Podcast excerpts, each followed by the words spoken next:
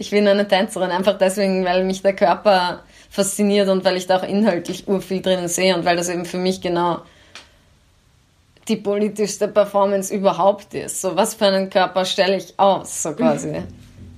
Und warum und äh, ja, was für eine Projektionsfläche ist das?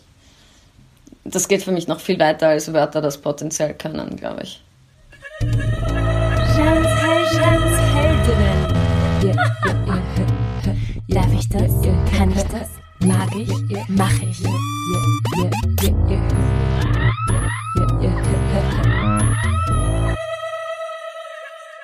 Du hörst gerade Jans Heldinnen, der erste österreichische Podcast, der erste österreichische Podcast, der sich ausschließlich Frauen, der erste österreichische Podcast, der sich ausschließlich Frauen besetzt. Der Podcast, der dir Inspiration gibt, neue Sichtweisen entdecken lässt und der tollen Frauen eine Bühne gibt. Ist für hungrige Menschen, die Appetit auf eine neue Welt haben. Hier stellen wir uns die Frage, wie diese neue Welt aussehen soll, wie sie funktioniert. Ich will einen Raum für Diskussion öffnen, einen Raum für den gedanklichen Austausch. Ich will zeigen, dass es unglaubliche Heldinnen da draußen gibt und dass wir sie in Zeiten wie diesen dringend brauchen. Ich bin Jeanne Drach, Künstlerin, streitsüchtig und harmoniebedürftig. Ich liebe Ambivalenzen und tendiere zu Extremen. Im Sommer 2017 habe ich diesen Podcast gegründet, weil ich Heldinnen gebraucht habe. Meine Heldinnen bringen mir neue Gedanken, neue Impulse und ich hoffe, sie inspirieren dich so sehr wie mich. Heute geht es um Mutentscheidungen, um Theater, um Tanz, um Flugangst, Schmerz und Illusion von Schmerz, um die Wechselwirkung zwischen körperlicher und psychischer Stärke. Darum, sich selbst unabhängig von Systemen zu machen, anstatt sie zu bekämpfen. Darum, Entscheidungen anders zu treffen, anders als die Norm zu sein viel, viel mehr. Meine Prämisse. Darf ich das? Darf ich das? Kann ich das? Kann ich das? Mag ich? Mag ich? Mach ich? Mach ich? Mach ich? Mach ich?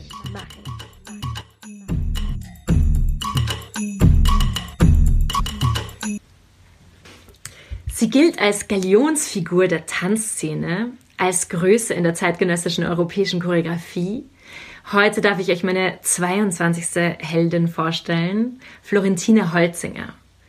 Florentine kommt gerade aus Holland, äh, wo sie gerade vor einigen Tagen, also im Oktober 2018, einen Preis für ihr neuestes Stück Apollon gewonnen hat. Mit demselben Stück ist sie bereits im Sommer aufgetreten, im Rahmen des Impulstanzfestivals in Wien, wo sie auch Insect Train präsentierte und einen Auftritt in der Dance Klinik hatte und noch einen Kampfkunst-Workshop leitete.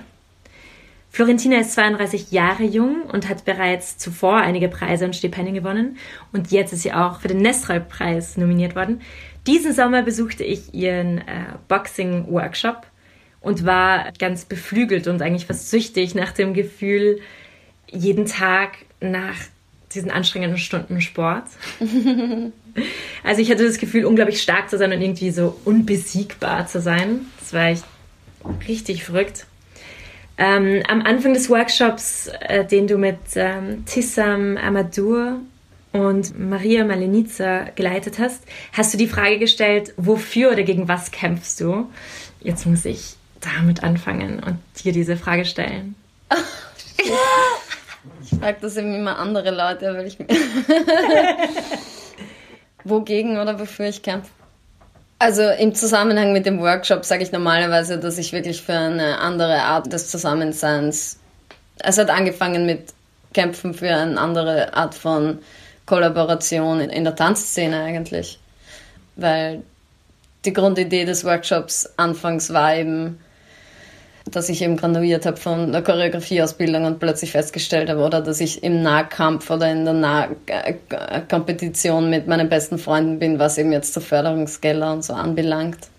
Und ich mir dachte, ah, das ist eigentlich ein Tabu in der Tanzszene, weißt du, diese ganze, dass man eben plötzlich doch auf einen Markt ausgespuckt mhm. wird und, oder man muss, man ist gezwungen, den Markt zu betreten, weil man irgendwie damit Geld machen will halt. Und das irgendwie dann eine, eine coole Metapher war für mich, in den Ring zu steigen. irgendwie auch so eben mit der Szene und eben auch natürlich, weil wir alle von Bewegung kommen. Und äh, ja, was eben ein Training ist, das irgendwie nicht elitär ist in der Art und Weise, dass man schon ein gewisses Vorwissen braucht, sondern was ein intensives eben sehr herausforderndes physisches Training sein kann, das man gemeinsam machen kann. Und wofür kämpfe ich sonst noch? Ja, einfach um, um Mut, Entscheidungen zu treffen, glaube ich, generell. Das ist, was ich selber am Training mag, aber auch eben, was ich weiter vermitteln will. Mhm. Dass Leute, irgendwie hat es doch mit sowas wie Selbstsicherheit einfach zu tun, aber doch so, ja, ähm, ja, trainieren, damit man starke Entscheidungen treffen kann. Zu diesem Preis habe ich im Internet äh, gelesen, da standen ja noch ein paar Worte dazu. Mit Facebook hat es übersetzt ins Englische. Und da stand, She has guts and courage and her work is cross-border. Warst du immer schon so mutig oder musstest du es erst lernen? Also was ist da das Geheimnis dahinter? Äh, ich glaube nicht, dass ich mutiger bin als irgendjemand anderer. ähm, ja, äh, ich habe irrsinnige Flugangst. Wahrscheinlich, weil ich so viel fliege und ich mir denke, ah, meine Chancen mit jedem weiteren Flug steigern sich meine Chancen. Ja, aber ich meine, ich glaube, das bringt mich dann schon. Ja, ich habe das auch in einem 1 Interview versucht zu beantworten, weil mich immer alle nach diesem, du machst so krasse Sachen und so. Und ich so, äh, ja, ich bin eigentlich, glaube ich, doch eigentlich eher eine ängstliche Person. ähm, aber deswegen glaube ich eben, dass es wichtig ist, sich wirklich mit solchen Sachen eben, die mit Existenzängsten zu tun haben.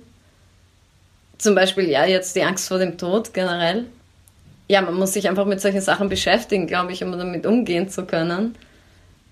Oder in dem Workshop, da arbeiten wir ja auch viel mit Feuer und, so, und den Elementen. Und ich glaube irgendwie, je mehr man das, sein eigenes Umfeld versteht oder erfahren hat, desto mehr kann man irgendwie, braucht man keine Angst davor haben, jetzt vor solchen Sachen wie Feuer oder so. Oder ja, wenn ich eben Flugangst habe, dann, dann sollte ich vielleicht anfangen, Fallschirm zu springen oder irgend sowas oder, oder Free Falling zu üben, damit ich, damit ich irgendwie das Gefühl habe, ich kann selber diese Exit-Flappe aufmachen und einfach aus dem Flugzeug springen. Und dann habe ich eigentlich weniger Flugangst. Das ist gerade irgendwie so mein Plan, dass ich immer mein eigenes Notfall-Equipment im Flieger dabei habe und dass ich, dass ich mich eigentlich wohl dabei fühle, einfach rauszuspringen aus dem Flieger selber. Nein, weil ich ja jetzt in der Residenz in Südfrankreich habe ich viel mit Fallschirmen und mit Feuer eben gearbeitet und habe hab mich natürlich das erste Mal, wie ich in Brand gestanden bin, habe ich mich angeschissen davor, weil ich mir gedacht habe, das ist halt unberechenbar. Ich weiß jetzt nicht wirklich, was ich tue. Ist das jetzt ein bisschen lebensmüde oder nicht? Aber wenn du dann die Schutzmaßnahmen getroffen hast, ja, du musst dich halt da auf irgendjemanden anderen verlassen irgendwie, dass dir das gut. genau, aber geht es nicht genau darum, dass du, dass du eben nicht die Kontrolle übernimmst? Weil, ich meine, ist es nicht Angst, also ist es nicht Angst vor dem Kontrollverlust, diese Flugangst zum Beispiel? Weil du, du bist im Flug, Flieger und du musst jetzt dieser Person, diesem ja, Piloten vertrauen, schon irgendwie. dass er schon oder irgendwie. dass sie, die Pilotin, ähm, Also ich fühle mich macht. ja natürlich immer wohler dabei, wenn ich selber irgendwie Kontrolle bin, aber halt auch mit gewissen Erfahrungen kann man, glaube ich, auch anderen Leuten dann vertrauen irgendwie. Mhm, mhm. Ja, weil da muss ich auch einer anderen Person vertrauen, dass sie mir sagt, du musst das und das anziehen und so viele Schichten übereinander. Aber dann sagt die Person halt auch, ja, und wenn es, du musst halt wissen, wann es zu heiß ist, so quasi, und ein Signal geben. Und dann ich so, scheiße, weiß ich, wann es zu heiß ist? Wie ist meine eigene Selbsteinschätzung von zu heiß? Also ich meine... ähm, Aber wie schaut das genau aus? Diese... Nein, ich meine, jetzt in, in Maastricht hatten wir so eine Show, die After Award Show, wo ich mir dachte, es wäre lustig, dass. Na, aber wir haben dafür wirklich einen Anzug äh, gebaut, so quasi einen brennbaren Anzug und wir und in Wirklichkeit haben wir den haben wir es performt in einem Swimmingpool. Von daher musste die Person dann nur untertauchen und die und die ja, aber eben wie gesagt, alle Sachen, wenn man die zum ersten Mal macht, weiß man einfach nicht genau. Schnalle ich das dann, dass ich ins oder ja, ja, da muss man sich selbst vertrauen. Ja, ja, äh, ja, ja. Aber doch auch wirklich Informationen angehäuft haben davor und sich dann ja. darauf verlassen, dass man genug weiß darüber. Mhm. Aber der, was ich meine, ist halt dann der Moment, wo man das Feuer spürt, ist man eigentlich ziemlich relaxed, weil man, weil man eben nicht diese Panik hat, die man, ja, weil man, weil die Panik vor dem Feuer dann eigentlich ja, in dem Moment spätestens merkt man, dass die unnötig ist, sondern dass man, dass der eigene Körper eben damit umgeht und der eigene Körper dann auch weiß, äh, was er damit macht, wenn eben die Vorbereitungen getroffen sind und so. Und es dann überhaupt nicht so ein Problem gibt von wegen, ah, ich bin jetzt zu lange entbrannt oder so, sondern man weiß genau, wann man ins Wasser geht, so quasi. Ja. Nein, aber ich meine, ich glaube eben, deswegen ist es gut für jeden Menschen, einfach solche Erfahrungen zu machen, auch im Umgang eben mit, ja, außertürlichen situ physischen Situationen, weil man dadurch einfach mehr, also ich meine, das ist dann einfach halt ein, ein zusätzliches Erlebnis, das einem hilft, glaube ich, Sachen einzuschätzen, aber eben auch mit Panik umzugehen oder mit irgendeiner Art von Ängsten in Wirklichkeit. Mhm. Aber du gehst ja auch immer an deine Grenzen, oder? Oder kennst du deine Grenzen immer? Ähm, deine körperlichen jetzt? An sich schon. Also ich meine,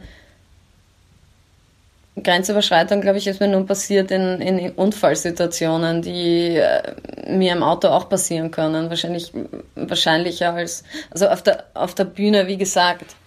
Unter der Bühne ist alles unter Kontrolle, was ich mache. Da geht es ja genau vielleicht um die Illusion dessen, dass da nicht Kontrolle da ist. Aber das ist mir das Wichtigste jetzt gerade bei Apollon. Das ist eine total durchgescriptete Show. Jeder weiß zu jedem Augenblick, was passiert, was passieren darf und und es ist für uns alle sehr beunruhigend, wenn dann irgendetwas nicht nach Plan verläuft. Ähm, zum Beispiel, weiß ich nicht, in Frankfurt ist plötzlich eine Person im Publikum umgekippt und nicht mehr aufgewacht und wir so alle Scheiße, Schlaganfall, weißt du? Und wir waren, äh, lustigerweise, das Publikum hat das mega relaxed hingenommen. Ich meine, die haben die Personen rauf, rausgeführt, aber wir so, uh, what are we gonna do now? Should we continue? What do you do if a person just died in the audience? und wir so halt äh, das Publikum gefragt, sollen wir weitermachen? Und also, ja, ja, ja. Also wir waren auf der Bühne wesentlich traumatisierter, weil, weil da einfach etwas nicht nach Plan gelaufen ist, weißt du? Und ich glaube, das Publikum, nach allem, was sie schon gesehen hatten in der Show, dachten sie sich, das gehört zur Show oder so. Und haben das so hingenommen als Teil vom Skript. Aber das meine ich jetzt, für uns war das echt beunruhigend. Ich meine, ich weiß, dass Evelyn weiß, wie sie Glas isst und bla bla bla. Das ist jetzt nicht irgendein Risiko, das sie da auf sich nimmt oder so. Aber wenn sie dann irgendwie anders darauf reagiert, ja, ähm, dann ist das beunruhigend oder so wie gesagt, nein, ich bin kein Fan davon, Risiken einzugehen. Und auch wenn der Nestor Preis eben oder in, äh, die Nominierung, da steht auch irgendwas als Begründung, ja, wo Florentina Holzinger draufsteht, ist Schmerz drin oder so. Oh, und ich so, ich bin überhaupt nicht so selbstverstümmelnd unterwegs, dass ich Schmerz in der Art und Weise genießen würde oder ex oder ausstellen würde oder irgendwie so, sondern mir geht's halt da echt um die Illusion dessen vielleicht. Ähm, und wie gesagt, erstens hätte ich da kein gutes Gefühl, wenn irgendeins von den Mädels aus der Show wirkliche Schmerzen verspürt, dann glaube ich, es wird irgendwas falsch gemacht. Entweder ist das Training nicht gut oder die Vorbereitung oder überhaupt das, ja, davon bin ich überhaupt nicht überzeugt. Mhm. Nichts soll wehtun. Äh, beziehungsweise, ja, wenn Dinge wehtun, dann sollte man einen Doktor aufsuchen oder so und nichts Theater machen. Was ist dein Körper für dich? So als Künstlerin und als ja. Boxerin, als Sportlerin. Ja, ja, Wie nimmst du deinen Körper wahr? Ja, ich meine, ich sehe halt gerne, mein, mein Körper ist halt so quasi die Skulptur, die ich in die Welt hinausstelle. Ähm, das heißt, eben, und das ist wahrscheinlich das, was, was mir so taugt, dann eben so, ja, eigentlich auch an, an, an Sport, aber an Training, aber auch an eben verschiedenen Tanztechniken und so weiter, ist das so wirklich, dass das wirklich alles Utensilien sind, durch die man den Körper transformieren kann.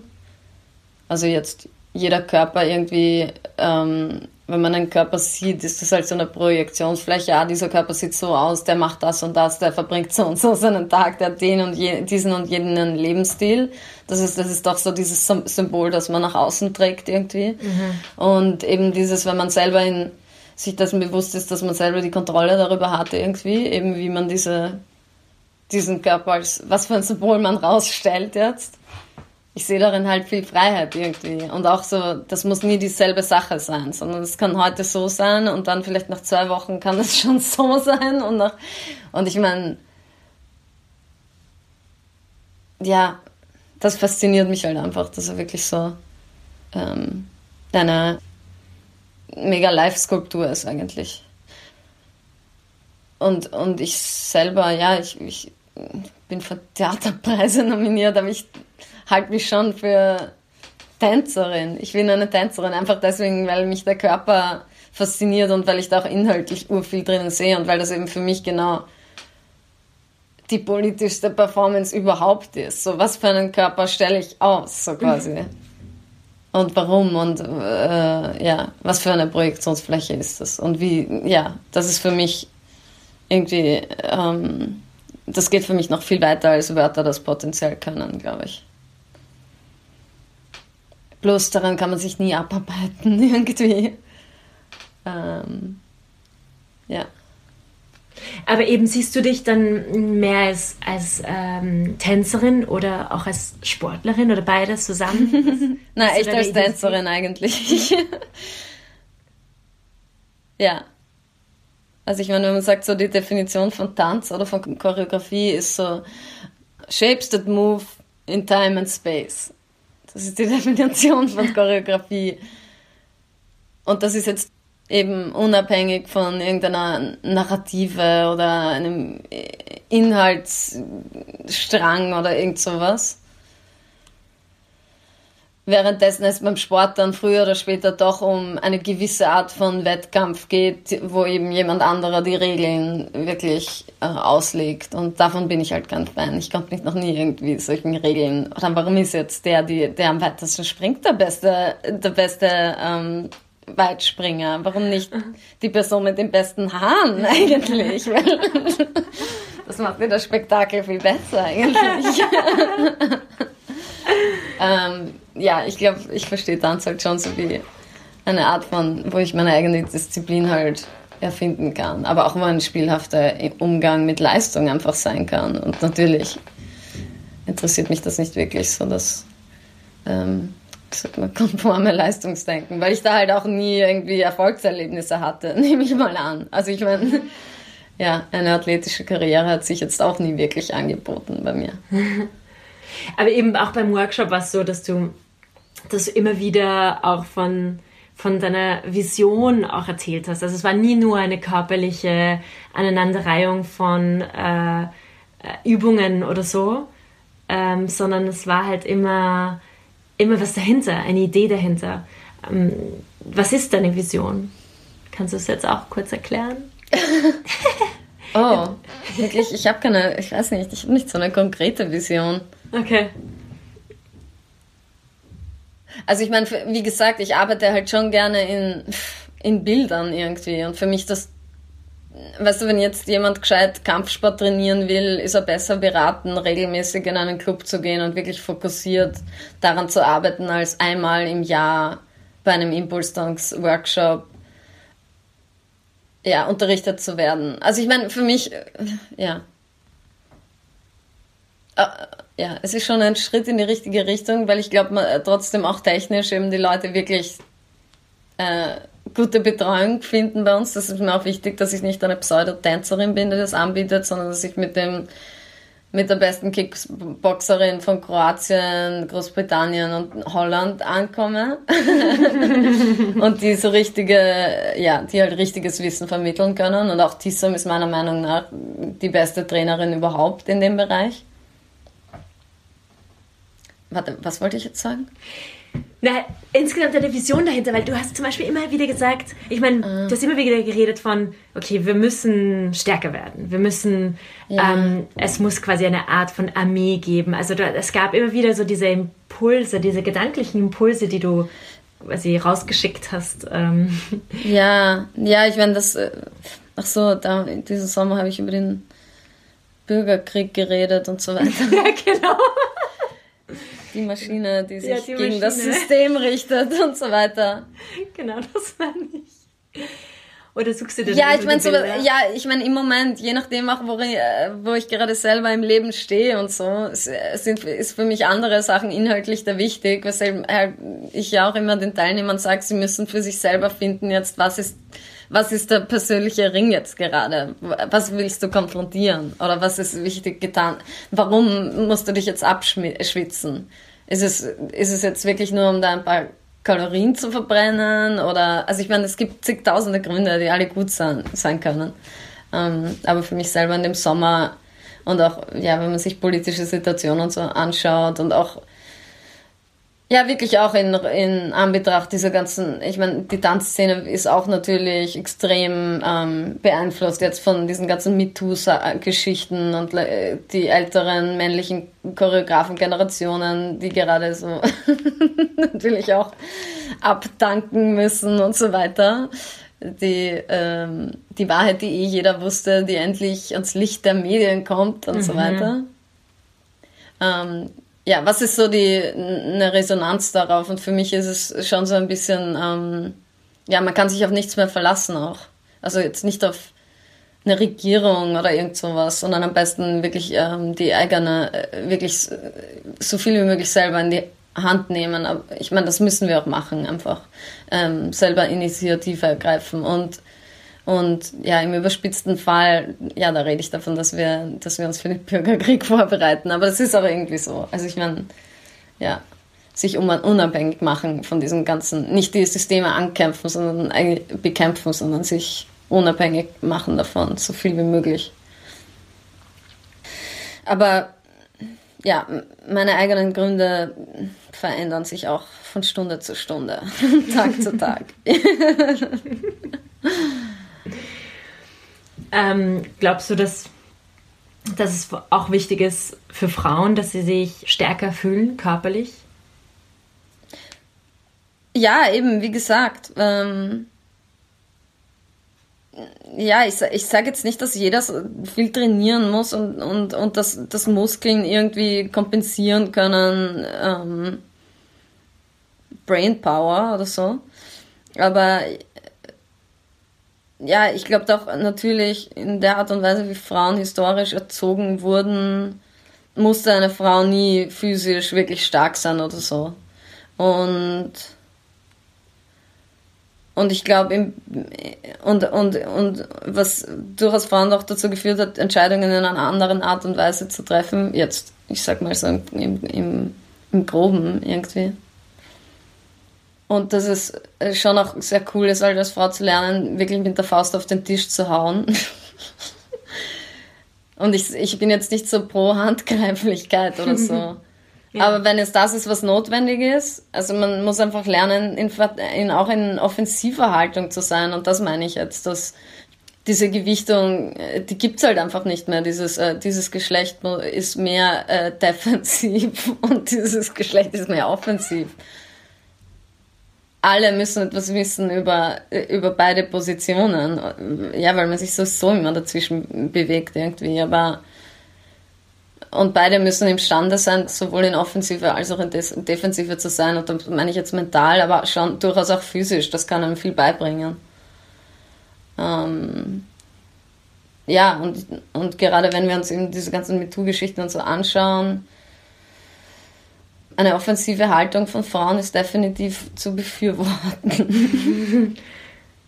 Ja, es macht ja auch etwas mit dir, wenn, wenn du spürst, dass du jetzt gerade auch stärker bist, jetzt im physischen Sinne. Also ja. eben nach diesem Workshop hatte, hatte ich wirklich das Gefühl, ich habe mich mit anderen ausgetauscht und es war auch dasselbe. Also ich hatte wirklich das Gefühl, okay, pff, ich bin jetzt krass stark. Also jetzt kann mir niemand mehr irgendwas einreden. Jetzt kann mir niemand mehr was sagen. Jetzt kann mich niemand mehr anrempeln oder so. Ja. Sondern jetzt nehme ich einfach Platz einfach. Also ich war auf dem Rad und dachte mir, es ist fast gefährlich, wie, wie ähm, selbstsicher ich jetzt gerade bin. Ja. Äh, für die ja. Verkehrssituation, weil die Autos sind jetzt nicht so, dass sie auf dich so schauen, vor allem Taxifahrer. Freundinnen und so. Aber, ähm, aber das, das ist halt dieses Gefühl, also gibt es eine Wechselwirkung zwischen körperlicher Stärke und emotional ähm, psychischer Stärke einfach, finde ich. Ja. Selbstbewusstsein. Ja. ja. Nein, ich glaube eben für, für viele Leute kann das schon eine wirklich wertvolle Erfahrung sein, die sie davor im Leben noch nicht hatten. Also einfach das, wie fühlt man sich, wenn man physisch stärker ist. ja, ja, wirklich. Voll. Ja. voll. Was bedeutet es für dich, eine erfolgreiche Künstlerin zu sein? Also ich meine, was es für mich jetzt tatsächlich bedeutet, im Praktischen ist, dass ich, ja, es bedeutet für mich, dass ich doch die Art und Weise von Unterstützung bekomme, durch die ich eben Sachen durchsetzen kann, jetzt Visionen, die ich habe. Äh, also ich meine, in den letzten Jahren war das recht chillig, weil Leute fragen mich immer, und in fünf Jahren, wo siehst du dich da? Ich habe keine Ahnung, wo ich in fünf Jahren bin. Es ist mir richtig scheißegal. ähm, weil irgendwie da, durch, keine Ahnung, meinen Beruf oder was ich halt mache, schwinge, schwimme ich in einem recht angenehmen Fluss, der mich von einer Sache in die nächste schleudert. Und manche Sachen, ja, auf die hätte ich lieber verzichtet, aber in der Regel sind es alles aufregende Sachen und alle eigentlich in verschiedenen Bereichen. Deswegen so, ob ich in fünf Jahren noch einen Theater, für einen Theaterpreis nominiert bin, keine Ahnung. Ist mir auch egal. Also kann irgendwas sein, solange ich halt irgendwie meinen persönlichen Interessen folgen kann. Aber ich meine eh, auch genauso wie bei dir und solange ich mich, mich mir das eben die Möglichkeit bringt, dass ich coole Leut, coolen Leuten begegne, die irgendwie ja, mich inspirieren auch. Weil ich sehe das doch den Hauptteil meiner Arbeit eigentlich so. Auch so Meetings mit anderen Leuten und dann so, ähm, ja.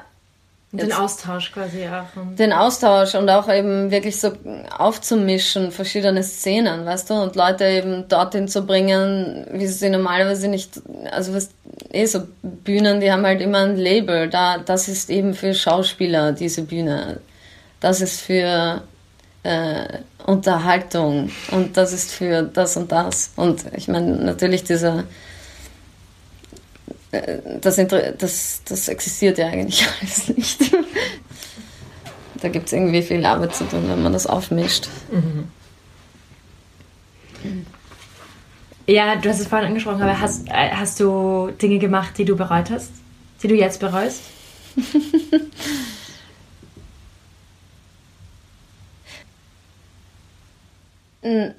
Nein, ich meine zum Beispiel, ich meine, Kollaborationen sind natürlich ein Klassiker und ich habe eigentlich meine ganze Arbeit angefangen mit, mit Vincent, mit dem ich sicher meine ersten, ganzen, ersten vier Arbeiten, die wirklich viel international getourt haben, habe ich mit ihm gemacht. Und das ist natürlich ja im wildesten, explosivsten Eklat zu Ende gegangen irgendwie. Ähm, mit plus langer Leidensphase, würde ich mal sagen. Aber ich würde, das ist nie etwas, was ich bereuen würde, überhaupt nicht. Also von solchen Sachen lernt man einfach ur viel. Und deswegen, ich habe nach wie vor ein relaxes Verhältnis zur Kollaboration, weil ja, das ist halt immer irgendwie schwierig, aber es ist auch immer was, wo man viel davon lernt eigentlich. Ähm, ja, was ich bereue, ah, wahrscheinlich bereue ich nach wie vor, dass in Norwegen ich irgendeinen Freiwilligen meine, meine Zirkusinstallation an die Decke habe hängen lassen mhm. und das nicht besser beaufsichtigt habe. Aber auch davon habe ich gelernt. Wo du einen Unfall hattest? Ja, ja. ähm, ja, und gerade jetzt, wo ich mich immer mehr für eigentlich so Stunting-Geschichten interessiere und eben Sachen, wo man wirklich ähm, ja, gute Vorbereitungsmaßnahmen treffen muss, wie eben zum Beispiel diese Bodyburns oder so. Ich, ich werde da natürlich immer weiser äh, im beständigen Versuch, mich nicht wirklich im Risiko auszusetzen, aber ja, damals habe ich noch nicht einmal mit der Idee konzeptuell gespielt und und war einfach nur irgendwie fahrlässig im Sinne von, dass ich irgendwelche Freiwilligen solche Sachen habe machen. Was hat er genau gemacht? Also was ist genau passiert? Ach, wir hatten in Norwegen waren wir in so einem Tanzfestival oder so auf den Lofoten und, und waren nicht in einem wirklichen Theater, sondern in irgendeinem Fisch, alte mhm. Fish Factory oder so und die haben halt dann einfach reingeschraubt in die Decke meinen Karabiner so quasi und in dem Eck drehe ich mich und deswegen habe ich das so beständig wieder rausgeschraubt aus der oh, Decke. Ich meine, das war einfach wirklich ein mega banaler Amateurfehler sozusagen, ähm, dass man solche Sachen nicht irgendwo reinschrauben kann. Aha. Was ich auch sofort selber gesehen hätte, aber ja. Mhm. Und wie, aber wie hat dich das äh, insgesamt verändert oder hat dich das verändert, dieser Unfall? Äh, nein, also nicht wirklich. Also was geht, zehn Jahre lang hatte ich dann eine Zahnlücke, aber ähm, und sicher auch irgendwie einen Hang zu Kopfweh ein bisschen mehr. Und ich habe doch den Eindruck, dass ich, ich weiß nicht, das könnte auch exzessiver Alkoholgenuss sein oder so, aber mein, mein, wirklich mein Erinnerungsvermögen wird von Tag zu Tag schlechter. Was ich mir immer denke, ah, das ist, weil ich auf den Kopf gerast bin, aber, oder zu oft im Leben schon auf den Kopf gefallen bin. Aber nein, grundsätzlich hat das nicht wirklich was, was verändert, wirklich nur in meiner Relation zu e, eben Risiko. Risiko- und Suspensionsakte im, im Theater und wie die einfach zu Hand zu haben sind und so weiter. Also ich meine, ich bin da definitiv jetzt irgendwie sehr vorsichtig. Aber ähm, nein, an sich hat es nichts verändert. Nein, nein, nein, das, solche Sachen überlebt man und dann macht man weiter. Ja, ist auch stark, dass man dann nicht von der Angst getrieben wird oder so. Das könnte auch eine Möglichkeit sein, dass man halt einfach nachher mehr Angst hat oder so. Ja, aber ich meine, das ist halt jeglicher irgendwie so jeglicher Umgang mit gewissen mit Traumata ähm, und ja, der war halt irgendwie so medial sichtbarer, würde ich sagen. Aber ich glaube, ich hatte schon herbere Traumen in meinem Leben als der Sturz von der Decke. Und das war dann wirklich eher ein Dentaltrauma. Ist die ähm, Person, die du auf der Bühne bist und tanzt, eine andere als, als die im Alltag? Also die Florentine Holzinger auf der Bühne als die im anderen Leben? Naja, ich sp spiele natürlich gerne mit ja, verschiedensten Artweisen der Selbstinszenierung. Nein, aber ich meine, ich glaube, äh, ich, ich genieße das und das hilft mir in meinem Leben auch, dass ich jegliche Form der Existenz als Rolle verstehen kann, die ich eben gerade annehme und die sich in gewissen Momenten so und so verhalten muss, weil es die Rolle von einem erwartet. Ähm, ja, von daher, ich meine, ich, ich interessiere mich nicht wirklich für auf der Bühne ich selber sein oder so. Weil, ja, was bin ich selber? Eine Konstruktion von mir selber vielleicht. Ähm, und ich spiele schon gerne Rollen. Und ich bin durchaus auch ein Fan von Kostümen und von Maske und so weiter. Ja, weil ja unter der Maske ist nur noch eine andere Maske, unter der eine andere Maske ist, unter der ein Haufen Make-up ist und dann ist da einfach nur mehr Blut und gar nichts. ja. Dann komme ich eh schon zu meiner letzten Frage, die ich immer stelle, äh, allen meinen Heldinnen. Was ist für dich eine Heldin? Eine Heldin? Hm. Ich weiß nicht, mir kommt ja vor, dass was du so beschreibst an was du verstehst unter Heldinnen, ist ein bisschen so wie, was ich, ähm, was ja in Apollon meine Musen waren, so quasi. Und auch meine Rolle als Choreografin, glaube ich, ist auch so, ich versuche ja auch Heldinnen um mich herum zu scharren, die dann heldenhafte Dinge tun. Ja, und ich glaube, ich glaube, Heldinnen sind halt schon irgendwie dann äh, Frauen, die sehr, sehr selbstbestimmt eben Dinge machen, die von ihnen vielleicht nicht zwangsläufig erwartet werden oder so. Ja, und wie gesagt, eben nach wie vor können, können Leute so verwirrt sein, wenn eben Frauen Dinge machen, die ähm, ja, die irgendwie so au außerhalb der Norm sind oder einfach so sind, wie eben sie Männer normalerweise machen.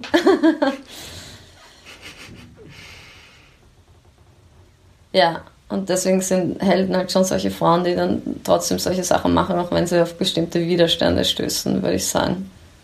Ähm, ja, oder denen dann auch Meinung von außen scheißegal sein kann. Und die halt einfach Dinge machen, von denen sie selber wirklich glauben, dass sie wichtig sind und die eine coole Entscheidung treffen in Bezug auf, wie sie ihr Leben leben wollen, glaube ich. Ja. Das sind Heldinnen. ja, danke Danke, danke. Cooles Interview. Ja, meinst du, du hast was für den Podcast? Sonst müssen wir es wieder wiederholen, falls dein Handy abgekackt hat.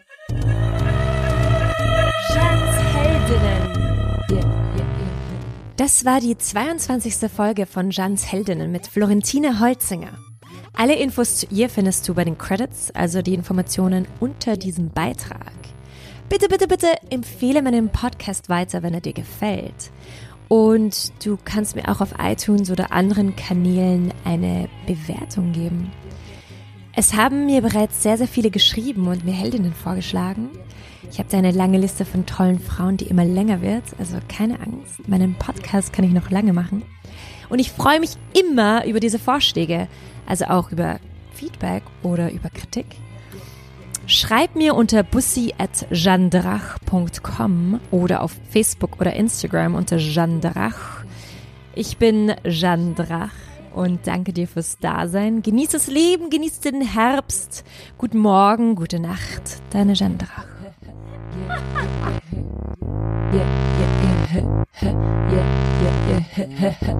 Jans Heldinnen. Darf ich das? Kann ich das? Mag ich? Mach ich. Mal, wie heißt du nochmal? Nestroy. Nestroy-Preis. Nestroy-Preis nominiert worden.